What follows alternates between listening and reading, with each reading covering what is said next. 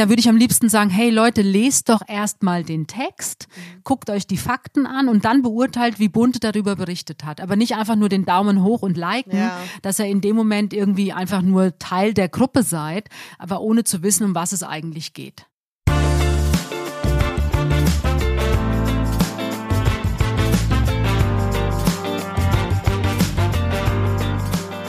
Hallo und herzlich willkommen bei Bunte Menschen. Ich bin Marlene Bruckner, Journalistin bei Bunte und spreche mit Tanja May, stellvertretende Chefredakteurin. Hallo Tanja. Hallo Marleen.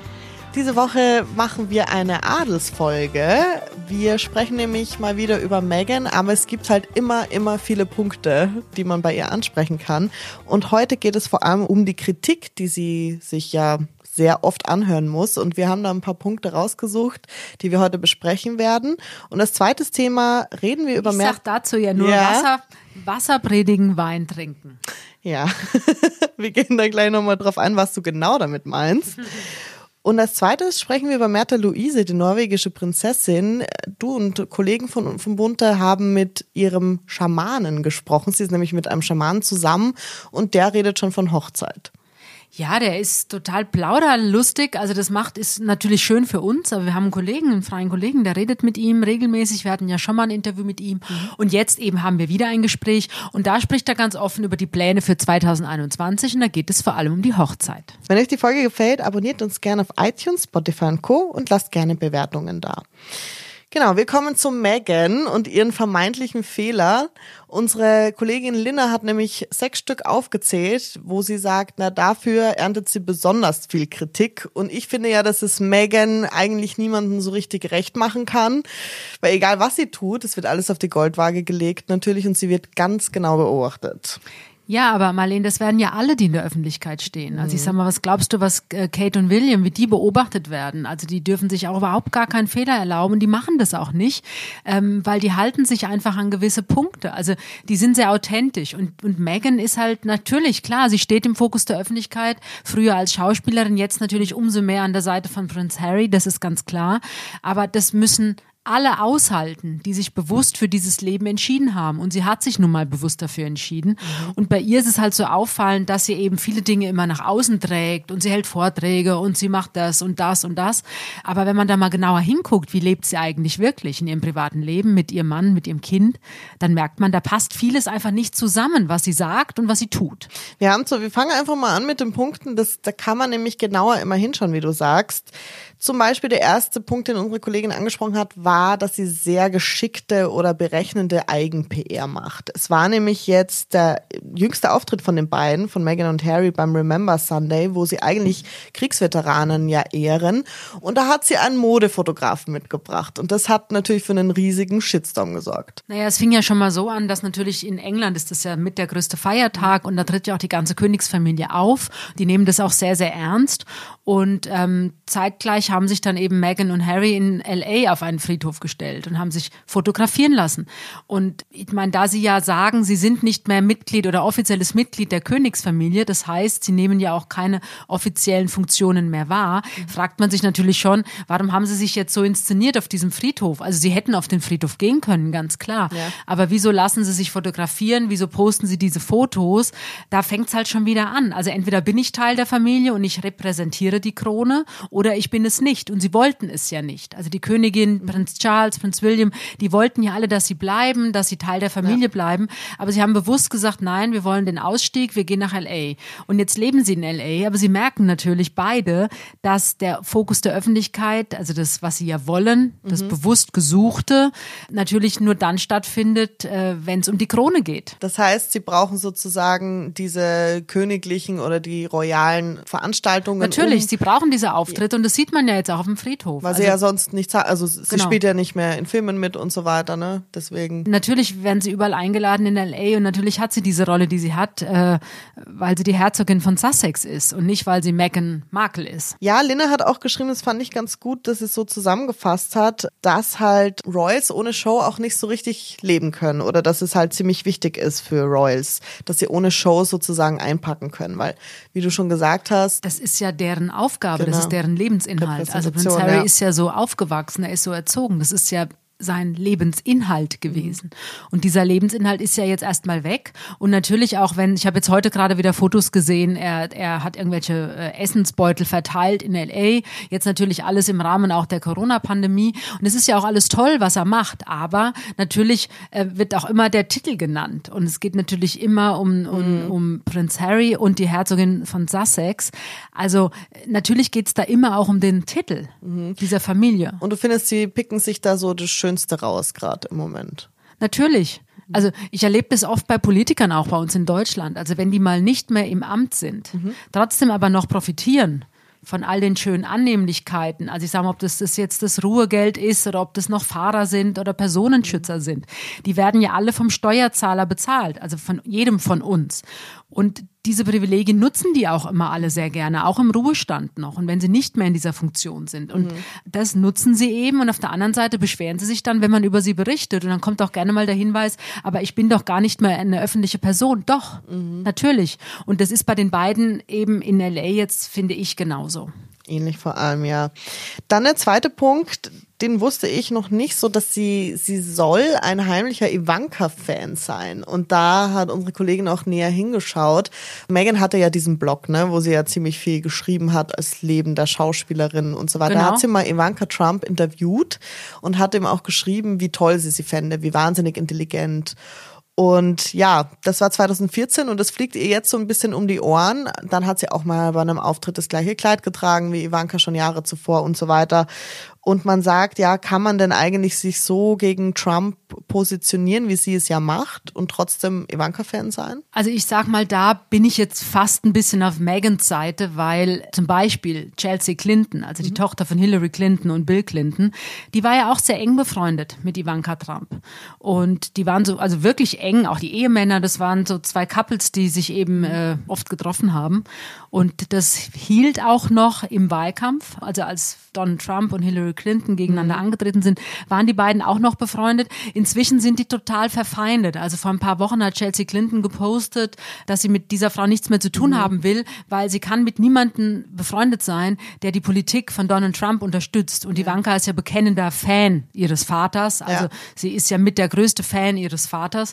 Und darüber ist diese Freundschaft zerbrochen. Und das natürlich, ähm, wie gesagt, Megan wenn sie 2014 sich öffentlich mhm. positiv über Ivanka Trump äußert. Jetzt haben wir 2020, wir haben vier Jahre Trump als Präsident hinter uns und jeder auf der ganzen Welt weiß inzwischen, ja. ich sag mal, wie, wie wahnsinnig dieser Mann ist und was der alles gemacht hat. Und man hat natürlich auch jetzt die letzten vier Jahre erlebt, wie seine Tochter bedingungslos alles mhm. unterstützt, was er macht. Und dass sie sich jetzt eben von Trump distanziert und ihn schlimm findet und sicherlich auch keinen Kontakt mehr hat mit seiner Tochter. Also da würde ich sagen, das ist ist okay. Ich glaube, das ist vielen so gegangen ja. in Amerika, weil sie war ja auch, muss ich sagen, bevor ihr Vater Präsident wurde, sie war ja, sie hat ja schon vieles verkörpert, was wir heute alle ganz toll finden, ja. also bei Frauen. Sie hat ein eigenes Business gegründet, sie war Unternehmerin, mhm. sie hat drei kleine Kinder, sie hat einen Mann, sie macht also ihren Job steht auf eigenen Füßen, lebt aber trotzdem auch ein sehr glückliches Familienleben. Mhm. Und ähm, deswegen wurde sie von vielen Frauen bewundert. Und dass Megan sie damals toll fand, kann ich mir gut vorstellen. Ja, und ich finde auch, dass das jetzt kein Kritikpunkt sein sollte an naja, 2014 ahnte die Welt Eben. ja noch nicht, was da auf uns zugerollt kam in so Form des Präsidenten. Punkt drei und vier geht vor allem darum, dass sie ja sehr propagieren, dass sie die Welt natürlich umwelttechnisch schützen wollen. Sie äh, gehen damit sehr an die Öffentlichkeit, was ja super gut ist, auch dass sie das alles unterstützen. Und sie ja inszeniert sich so ein bisschen als schon grüne Mami und so weiter und so fort. Tanja schüttelt schon den Kopf beziehungsweise nickt. Und ja, es wird, wenn man aber genauer hinschaut, merkt man, das bröckelt auch so ein bisschen. Naja, ein bisschen ist gut. Das ist genau das, was ich vorhin gemeint habe. Mit Wasser predigen und Wein trinken. Seit zwei, drei Jahren propagieren sie ja, dass man nachhaltig leben muss, die Umwelt schützen muss. Und dass Prince Harry hat auch mal gesagt, dass sie maximal zwei Kinder wollen, genau. der Umwelt zuliebe. Aber wenn man dann genauer hinguckt, also sie fliegen natürlich mit dem Privatjet und sie fliegen vor allem hin und her, hin und her. Jetzt im Moment geht's. Mhm. Aber gerade so, als sie nach Kanada gegangen sind und dann nach Amerika und dann wieder zurück nach London, also da sind, ist man immer mit dem Privatflugzeug geflogen. Und da gibt's eben so ein paar Punkte, wo man eben sieht, Moment, das passt jetzt aber gar nicht zu dem, ähm, was ihr da jetzt in die Öffentlichkeit hinausblustert. Ja, aber ich habe mich auch gefragt, was ist denn das Gegenargument von den Zweien? Dass sie die Privatjets und so weiter nutzen immer noch. Ist es wegen der Sicherheit, dass sie sagen, sie können ja nicht mit dem Zug fahren oder was weiß ich? Ja, Prince Harry ist darauf angesprochen worden, weil er war ja auch schon bei Konferenzen, die mhm. weltweit beachtet werden und hat sich eben für Klimaschutz ausgesprochen, für Nachhaltigkeit, ist aber mit dem Privatflieger hingeflogen. Und er hat es damals begründet damit, dass seine Familie ja geschützt äh, werden, werden müsse. Mhm. Was aber auch Quatsch ist, weil ich sag mal, Kate und William, die reisen auch mit einem ganz normalen Linienflugzeug in den Urlaub. Ich meine, die haben ja sowieso ihre Personenschützer dabei und wenn die dann in einem bestimmten Bereich des Flugzeugs sitzen, dann kriegt das auch gar kein Mensch mit und dann haben die natürlich auch ihren Schutz und ihre Privatsphäre. Also das finde ich ist kein Argument dafür, dass man Privatflugzeuge nutzt. Mhm. Also wenn, dann soll man dazu stehen. Ich mache ja. das überhaupt keinem zum Vorwurf. Also es gibt ja weltweit äh, Millionen von Menschen, die sich ein Privatflugzeug leisten können. Also das das, ist ja auch ein angenehmes Reisen und es ist manchmal auch gar nicht anders möglich. Also bei vielen Businessleuten, bei Managern ist es gar nicht anders möglich, ja. weil die von Termin zu Termin hetzen müssen und da können die sich natürlich nicht an jeden Flugplan halten. Im Moment ist es sowieso schwierig, weil ja kaum Flüge gehen ja. durch Corona.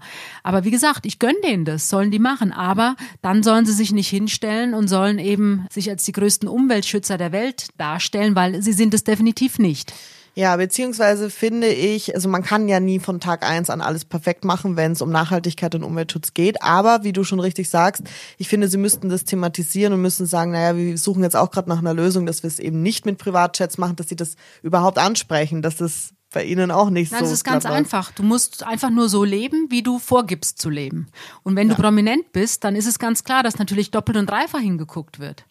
Also bei uns beiden wird es kein Mensch mitkriegen, wenn wir ja, ein Privatflugzeug ja, nutzen. Aber wir stellen uns auch beide nicht hin und halten Vorträge und verdienen Geld damit, mhm. dass wir uns für die Umwelt einsetzen. Also deswegen, das ist eben das, was da überhaupt nicht stimmig ist bei den beiden. Es gibt dann so einen Beigeschmack. Gell, Nein, es ist nicht stimmig und ich finde, dadurch verliert sie auch bei mir zumindest ganz viel an Respekt.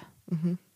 Der letzte Punkt war in ihrem Buch oder beziehungsweise das Buch, was um Meghan und Harry geht, Finding Freedom ja, da wurde ja viel spekuliert, dass Megan da Informationen zugeschachert hat, dass sie über Freunde eben auch ne, so ein paar Sachen gesagt hat, ja, dass das ganz gut wäre, wenn das in dem Buch wäre und so weiter, dass sie halt sozusagen in die Presse mit eingreift. Ja, das ist aber, glaube ich, inzwischen auch wirklich bekannt. Das macht sie natürlich. Und auch wenn sie nicht selbst mit den Journalisten spricht, hat sie natürlich ein paar enge Freunde oder Vertraute oder Lakaien, nenn es wie du willst, die natürlich in ihrem Sinne mit der Presse sprechen. Und auch dieses Buch, das liest man ja auf jeder Seite eigentlich mhm. heraus. Also das, sie wird ja da so gut dargestellt und es sind ja. ja. so viele Informationen drin, die A nur von ihr direkt kommen können und B natürlich in ihrem Sinne geschrieben wurde. Ja, also sie gibt ganz klar Informationen an die Presse und auch an diesen Autoren des Buches. Wie findest du es, dass sie aber gleichzeitig natürlich die Presse auch verklagt, wenn dann sowas gedruckt wird wie der Brief an ihrem Vater, der ja der, der Vater hat es ja der Presse gegeben sozusagen den Brief? Ja, in einem Wort würde ich jetzt einfach antworten mit dumm. Es ist wirklich dumm, dass sie so agiert. Und ähm, wir haben ja schon mal drüber gesprochen in einer anderen Folge, als sie ähm, sich, ich meine, es war so unglücklich von ihr, dass sie sich dermaßen mit der englischen Presse angelegt hat, mhm. weil die verzeihen ihr das einfach nicht. Das merkt und da gab es ja, ja diese Reise nach Südafrika und die ganze Presse fliegt mit nach Südafrika und sie hatte wirklich einen guten Lauf und die Presse hat gut über sie geschrieben und sie hat es toll gemacht mhm. und man dachte, okay, das ist jetzt so ein Neuanfang auch. Und als sie in Südafrika war, da kam ja dann raus, dass sie eben die britische Presse verklagt hat. Mhm. Obwohl die Kollegen ja mitgeflogen sind, also Geld ja. und Zeit investiert haben, um dieses Paar zu begleiten und den beiden gute Artikel zu liefern mhm. von ihrem sozialen Engagement in Südafrika. Und genau in dem Moment, an dem Ort, wird dann publik, oder geben die beiden bekannt, dass sie eben die englische Presse verklagt haben. Mhm. Das ist einfach sehr, sehr ungeschickt. Und das merkt man jetzt noch, ne? Also das hängt, Natürlich, hängt den beiden nach. Das ist ganz klar, die Presse verzeiht es nicht. Und vor allem, die gucken halt einfach hin, was ihre Aufgabe ist. Also mhm. jeder gute Journalist recherchiert natürlich und geht Spuren nach und guckt einfach genau hin. Aber das ist ja nicht nur bei Megan so, wie gesagt. Das muss sich das ganze englische Königshaus gefallen mhm. lassen. Jetzt leben wir ja auch in einem Beruf, wo man, ich würde schon sagen, wo Kritik eine sehr große Rolle spielt. Sehr, ja, man muss kritikfähig sein, weil wenn Texte, die man schreibt, vielleicht zerrissen werden oder man sagt, naja, da hättest du jetzt aber schon noch länger dranbleiben müssen oder da besser nachforschen müssen. Wie gehst denn du so mit Kritik um, beziehungsweise wie war das für dich so als Journalistin so den Weg? Hast, musstest du dir da schon ein dickes Fell wachsen lassen oder warst du von Anfang an da eher gechillt? Naja, gechillt würde ich jetzt nicht sagen. Also natürlich verletzt es auch. Und vor allem, äh, es kommt ja immer darauf an, was ist es für eine Kritik? Ist sie gerechtfertigt? Stimmt sie denn überhaupt? Und das musste ich im Laufe meiner Journalistenlaufbahn natürlich auch lernen. Also am Anfang weiß ich natürlich, oh Gott, und das tut schon weh, wenn man kritisiert wird. Ähm, was ich inzwischen, was mich fast wütend macht, aber ich schluck's dann runter, weil ich denke, es bringt nichts, dann darauf zu antworten. Also ich sag mal, es ist ja inzwischen so weit verbreitet, dass jetzt, wenn ein Artikel geschrieben wird, also natürlich, ich habe es ja schon mal versucht zu erklären, die Prominenten wollen ja immer dass man über sie schreibt, ob das jetzt bunte ist oder irgendein anderes Magazin oder eine Zeitung oder ein Fernsehsender. Also sie wollen immer, dass man berichtet, wenn sie einen neuen Film haben oder mhm. wenn sie ein neues Album promoten wollen oder ein neues Buch. Also wenn sie Werbung brauchen, wenn sie gute Presse brauchen, ja. dann wollen sie, dass man über sie berichtet. Wenn sie aber jetzt ähm, Steuerschulden haben oder sie haben was, was ich, ihren Partner betrogen oder umgebracht oder sonst irgendwas Gott. auf dem Kerbholz, ja dann wollen sie natürlich nicht, dass man über sie schreibt. Aber das geht halt nicht. Also wir sind ja Journalisten und wir, wir, wir schreiben ja auch über das wahre Leben und über die Geschichten. Und natürlich schreiben wir, können wir nicht nur das schreiben, was die Prominenten mhm. wollen. Wir können fair agieren, wir können die Prominenten anfragen und geben ihnen die Möglichkeit, natürlich zu jedem Punkt Stellung zu nehmen. Aber da sind natürlich ganz viele immer sauer. Und das also, nervt dich dann sozusagen. Naja, das ist halt einfach, ja, das ist so verlogen auch. Mhm. Das passt zu Megan. Also ich finde, das ist so verlogen. Also ich kann doch nicht nur über jemanden schreiben, wenn der mir quasi den Text vorgibt ja, und sagt, genau. das ist jetzt so eine PR-Geschichte. Das ist doch kein Journalismus. Ja. Und was mich halt wirklich ärgert, wenn jetzt bei Facebook, also jemand, der sich über einen Text ärgert, mhm. der postet dann was bei Facebook und dann wird es von tausend Leuten geliked, die aber den Ursprungstext oder die Hintergründe gar nicht kennen. Mhm. Und das macht mich wütend. Mhm. Ja, das verstehe ich. Weil ich denke, da würde ich am liebsten sagen, hey Leute, lest doch erstmal den Text, mhm. guckt euch die Fakten an und dann beurteilt, wie Bunte darüber berichtet hat aber nicht einfach nur den Daumen hoch und liken, ja. dass ihr in dem Moment irgendwie einfach nur Teil der Gruppe seid, aber ohne zu wissen, um was es eigentlich geht. Genau, einfach mal ein bisschen genauer hinschauen, ja. wenn man seine Meinung abgibt, weil genau. ich finde auch nichts Schlimmeres. Also wir hatten neulich ja einen Prominenten, der, der ist pleite, das weiß die ganze Welt inzwischen und da geht es jetzt auch um das Elternhaus seiner Mutter. Also die Mutter lebt noch, der Vater ist tot. Das Elternhaus ist inzwischen Teil der Insolvenzmasse und wird zum Verkauf angeboten. Das ist einfach Fakt. Es gibt mhm. eine Immobilienmaklerin und die bietet die dieses Elternhaus zum Verkauf an. Wir haben darüber berichtet, dass die arme Mutter ja jetzt mit in diesen Insolvenzstrudel reingezogen wird. Mhm. Und dann gab es Menschen bei Facebook, die geschrieben haben, das ist doch alles, ich meine, ich mag das Wort jetzt eigentlich gar nicht sagen, das Wort mit Sch, mhm. äh, was mit E aufhört ja. und mit Sch anfängt, so egal. Aber jedenfalls, ähm, da gibt's dann Prominente oder Menschen, die schreiben dann, was ist denn das wieder für ein Quatsch? Und das stimmt doch alles gar nicht. Mhm. Doch, es stimmt. Mhm. Aber klar, gefällt es natürlich diesem Prominenten nicht und vielleicht auch dem Freundeskreis dieses Prominenten gefällt es mhm. nicht. Aber die Menschen, die sowas dann liken, ohne zu wissen oder zu lesen oder die Fakten zu kennen. Also solche Menschen, tut mir leid, die kann ich nicht ernst nehmen. Mhm. Ja, Meinung breit, breit treten ohne Hintergrundwissen genau. ist immer gefährlich. Das Schwarmwissen, dieses haben wir, glaube ich, überall schon gesehen. Nee, dieses vermeintliche Schwarmwissen. Also wie gesagt, und das finde ich, das ist keine Kritik. Mhm. Wenn mir jetzt aber jemand Fakten bringt und sagt, du, das und das und das ist einfach falsch, mhm. dann natürlich nehme ich das an und dann natürlich ja. diskutiere ich damit, ja. mit demjenigen. Das ist ja ganz klar. Ja.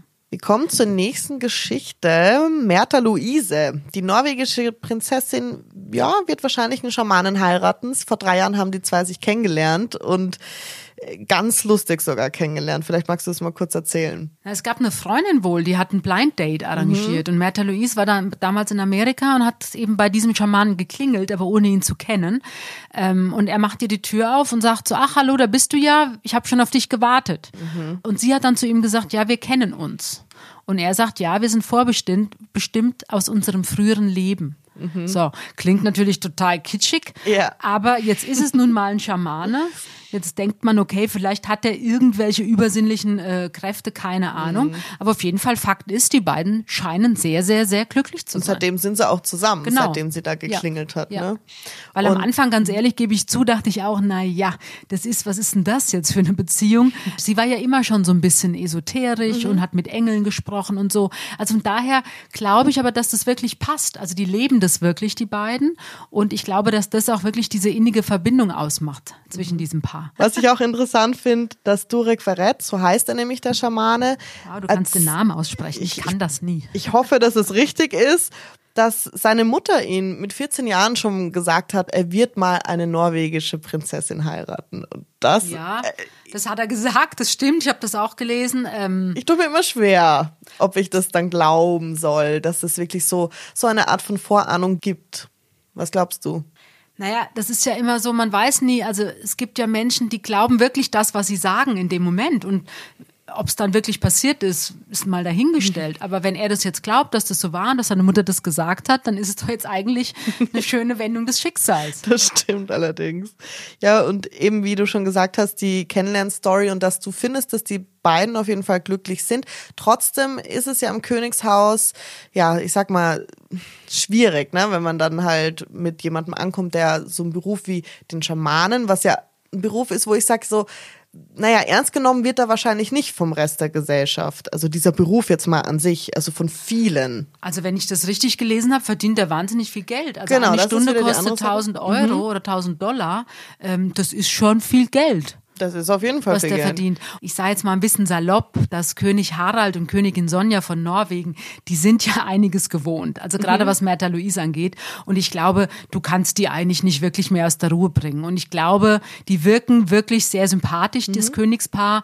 Und auch, ich weiß damals, das fand ich damals so ergreifend, dass ich fast, oder ich glaube, ich habe sogar geheult damals, als der Kronprinz Håkon ähm, seine Mette Marit geheiratet hat oder zusammenkam mit ihr.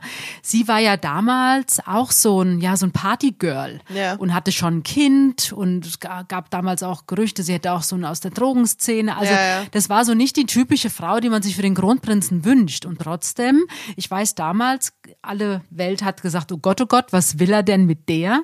Aber das Königspaar stand von Anfang an hinter Mette Marit und hinter Håkon. Und ähm, ja, und man sieht ja, die Ehe funktioniert, die sind happy, haben eine glückliche Familie.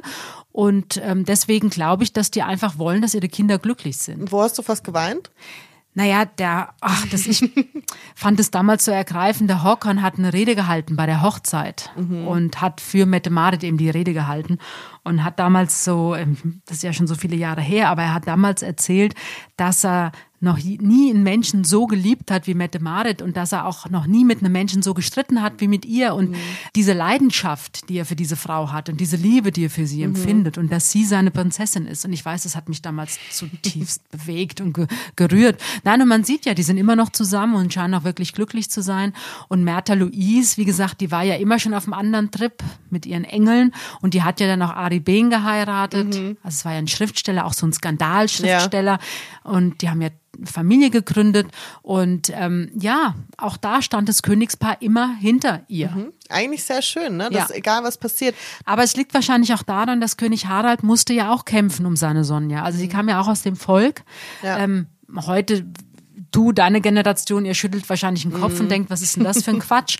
Aber damals, als äh, das hat viele, viele Jahre gedauert, bis König Harald eben seine große Liebe, seine Sonja heiraten durfte. Und er hat, er hat sich durchgesetzt, aber es war war ein schwerer Kampf. Und ich glaube, auch deswegen standen die beiden natürlich auch hinter ihrem Sohn und Mette Marit. Und deswegen lassen sie Märtha Louise eben so leben, wie sie glaubt, glücklich zu sein. Ja, finde ich den einzigen richtigen Weg. Und tr trotzdem gibt es natürlich immer Stimmen vom, wie du eben sagst, vom Volk oder von, den, von der Presse und so weiter, die dann halt sagen, naja, er hat aber so ein Schmuddel-Image, weil er halt so, ja, schon sehr viel über Sexualität spricht. Ist besser geworden. Also, Okay, war schon schlimmer. Ja, er hat seit Monaten nichts mehr zu der Sexualität gesagt. Es gab einmal dieses Interview, ich weiß, da hat er sehr, sehr offen gesprochen.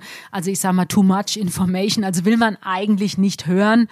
Aber er hat's gemacht, gut. Aber ich glaube, da hat man dann schon ein Gespräch mit ihm geführt und seitdem macht er das ja nicht mehr. Ich habe aber heute erst noch mal was gelesen, dass äh, er macht ja eben diese Sitzungen, seine Schamanensitzungen, ich weiß nicht, wie man das genau nennt, und dass er da aber die Menschen auch an den Genitalien berührt, aber er selber darf auf keinen Fall berührt werden und auch nicht geküsst und dass die die Hollywood-Stars wollten ja alle schon mit ihm schlafen und so weiter. Hat und er das sind- erzählt, ja. Genau. Und das ist dann halt immer, ne, es hat halt, es hat halt leider so ein Schmuddel-Image. Also Ja, das sehen wir vielleicht so oder Ja. du siehst so. Ich sehe es jetzt gar nicht so Nee, schmuddelig. ich sehe es eigentlich gar nicht so. ich finde es gut, wenn man offen über sowas spricht, Ich aber meine, es gibt generell, Menschen, die gehen ne? zum Nackt-Yoga und schwitzen da alle Klar. zusammen in einem Raum und setzen sich da nackt hin. Frage ich mich auch. Auch. Hm.